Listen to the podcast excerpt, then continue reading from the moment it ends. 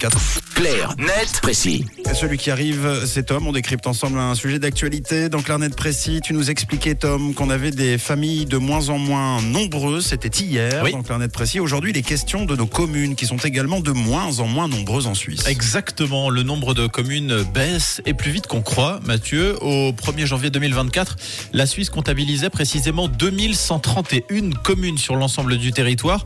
Pour vous donner un ordre d'idée, c'est 5 de moins que l'année dernière à la même époque. Et plus impressionnant encore, 162 communes qui ont disparu sur les 10 dernières années. Eh ben dis donc, et la raison c'est quoi? C'est des communes qui fusionnent entre elles alors? Exactement. Par exemple, au 1er janvier, l'association suisse des communes nous apprenait dans son communiqué que 5 avaient fusionné, la plupart en Suisse alémanique dans les cantons d'Argovie et de Soleure.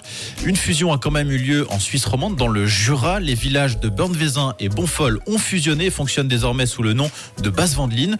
Et c'est anecdotique, mais ces regroupements donnent lieu à des nouvelles répartitions au sein du pays.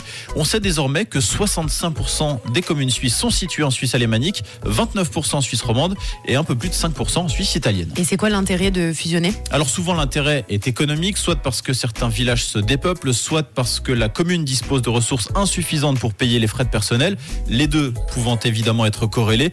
Et dans ces cas-là, c'est souvent la grande commune voisine qui aspire la petite.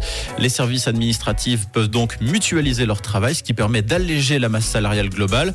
Mais ces regroupements, même s'ils sont parfois un déchirement pour les personnes qui voient le nom de leur commune disparaître, sont quand même relativement symboliques et n'impliquent pas forcément de refonte totale du système.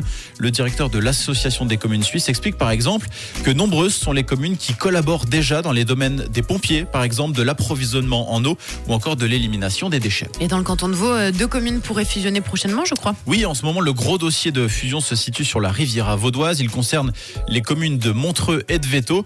Le projet de convention sera soumis au vote simultané des deux conseils communaux le 30 avril prochain et en cas d'adoption, ce sera au tour des deux populations de se prononcer. Ce sera le 22 septembre.